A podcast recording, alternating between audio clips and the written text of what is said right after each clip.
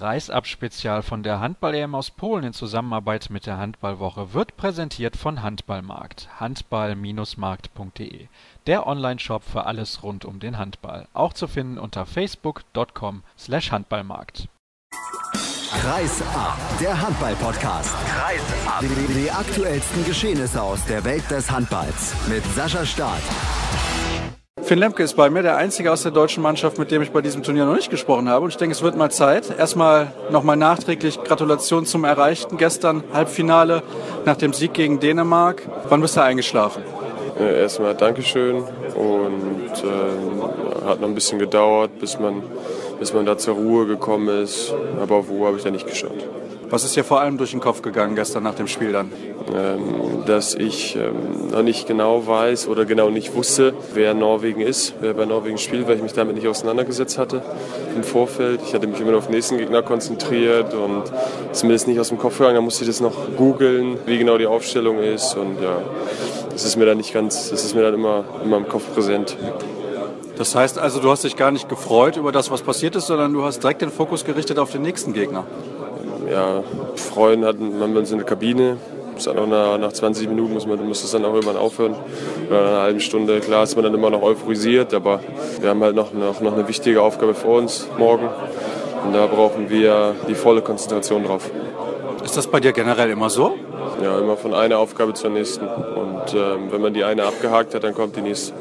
Ich habe mal ein bisschen eine detailliertere Frage zu deiner Abwehrarbeit, denn wir wissen ja alle, du bist nicht gerade der Kleinste und deswegen vielleicht nicht ganz so beweglich wie andere. Wie gelingt es dir trotzdem, relativ beweglich zu sein in deiner Abwehrarbeit? Das war zum Beispiel gegen die Schweden sehr, sehr extrem, wo du dann ja auf halb auch gedeckt hast. Hast du da spezielle Übungen für? Es hat sich so mit der, mit, den, mit der Zeit so ein bisschen entwickelt, sag ich mal. Wenn man die, die Anfangszeit von mir in der Bundesliga anguckt, da war ich sehr, sehr statisch, sehr, sehr ja, so ein sondern einfach ein Körper. Also es hat sich nicht viel bewegt. Es war alles, sah alles nicht, nicht rund aus und habe dann viel im koordinativen Bereich gemacht. Und das ist dann immer peu à peu besser geworden, aber es gab auch mal wieder Rückschritte, wo es dann wieder nicht so gut ausgesehen hat. Und ja, ist aber immer noch nicht, dass es auf dem, auf dem, auf, auf dem Top-Level ist oder so. Also da sieht es bei anderen. Es ist immer noch schneller, runder und äh, eine bessere Übersetzung. Da habe ich noch äh, Handlungsbedarf. Na gut, aber die sind vielleicht auch ein paar Zentimeter kleiner, deswegen ist das eventuell für die ein bisschen einfacher. Wer war aus deiner Sicht bisher der schwierigste Gegenspieler, also der mit der meisten Qualität, wo du hinterher richtig zufrieden aus dem Spiel rausgegangen bist und hast gesagt, ja, der hatten wir extrem gut im Griff für das, was er kann?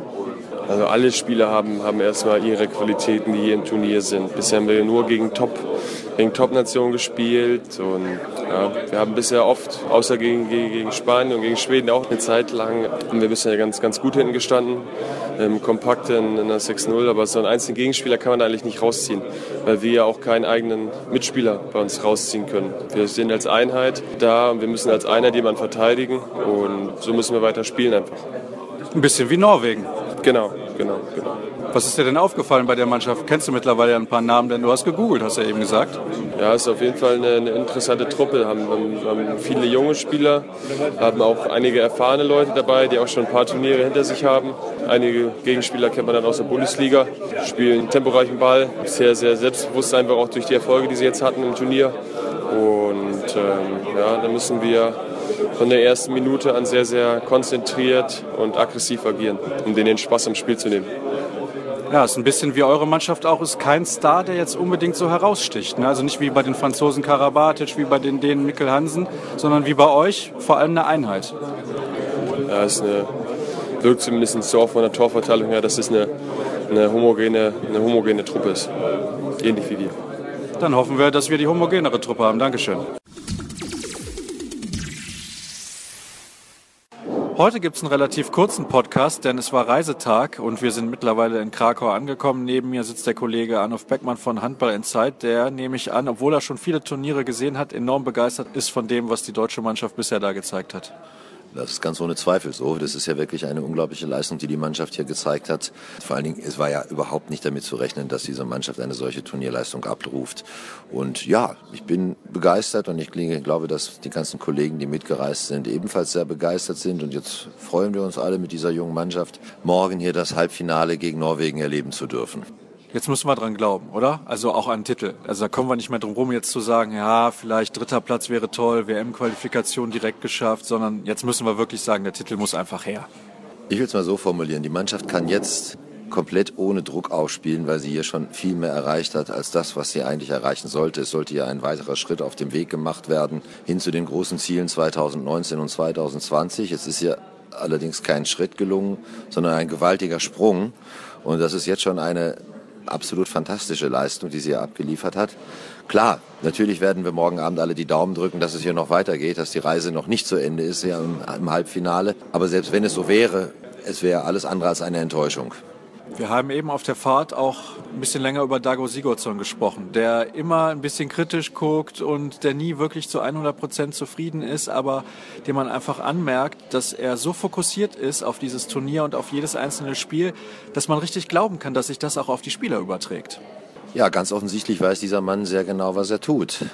In all den Spielen, die ich bisher gesehen habe, äh, hat er die Mannschaft jedes Mal optimal eingestellt.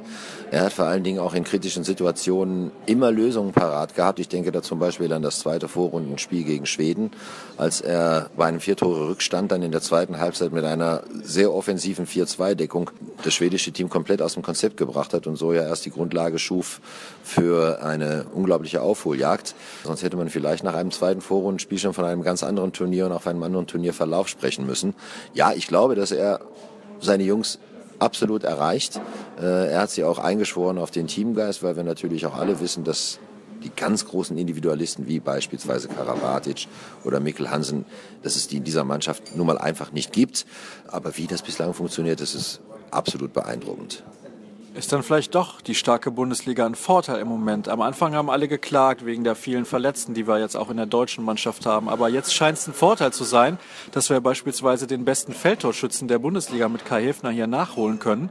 Und der macht sofort drei Tore. Natürlich ist das ein Vorteil, dass die Jungs in einer starken, vielleicht sogar in der stärksten Liga der Welt äh, ihre Erfahrungen sammeln und ihre Spielzeiten bekommen. Entscheidend dabei ist aber, glaube ich, dass der Nachwuchs, wie er heute da ist, a in der Quantität so viel besser ist als auch in der Qualität. Denn äh, sonst würde wahrscheinlich dem einen oder anderen Spieler dieser Sprung in die stärkste Liga der Welt überhaupt gar nicht gelingen.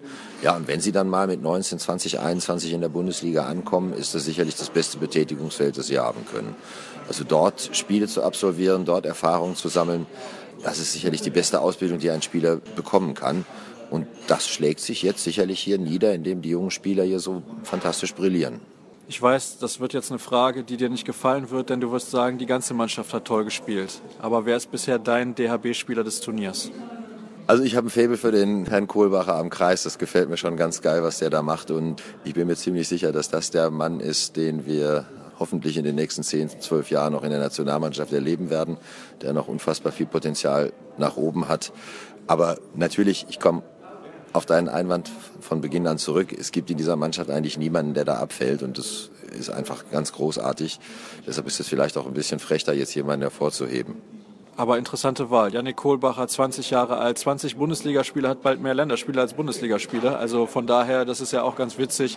Und ich finde, nicht nur er spielt ein hervorragendes Turnier, auch die anderen beiden Kreisläufer, Erik Schmidt hätten wir sicherlich auch so in dieser Form nicht zugetraut. Das soll es aber gewesen sein, denn wir brauchen ein bisschen Pause, ein bisschen Ruhe. Arnulf, der schwitzt schon und der, der möchte jetzt ein bisschen Mittagsschlaf machen und lecker essen gehen und ja, ja, in den Fitnessraum, sagt er gerade, ja.